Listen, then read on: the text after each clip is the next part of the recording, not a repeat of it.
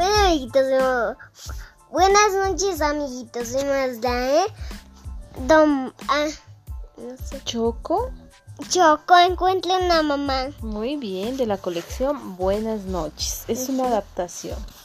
Empecemos. Choco encuentra una mamá.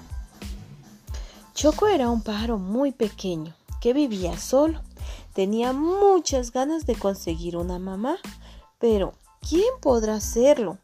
Un día decidió ir a buscar una. Primero se encontró con la señora jirafa. Señora jirafa, dijo, usted es amarilla como yo. ¿Es usted mi mamá?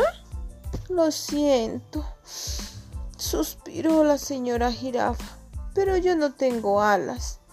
Choco se encontró después con la señora Pingüino. Señora Pingüino, exclamó, usted tiene alas como yo. ¿Será que usted es mi mamá? Lo siento. Ay, suspiró la señora Pingüino. Pero mis mejillas no son grandes y redondas como las tuyas. Choco se encontró con la señora Morsa. Señora Morsa, exclamó, sus mejillas son grandes y redondas como las mías. ¿Es usted mi mamá? Mm, mira, gruñó la señora Morsa. Mis pies no tienen rayas como los tuyos, así que no me molestes. Chocó buscó por todas partes, pero no pudo encontrar una madre que se le pareciera. Cuando Choco Choco vio a la señora Oso recogiendo manzanas, supo que ella no podía ser su madre. No había ningún parecido entre él y la señora Oso. Choco se sintió tan triste que empezó a llorar. La señora Oso se acercó corriendo para averiguar qué le estaba pasando.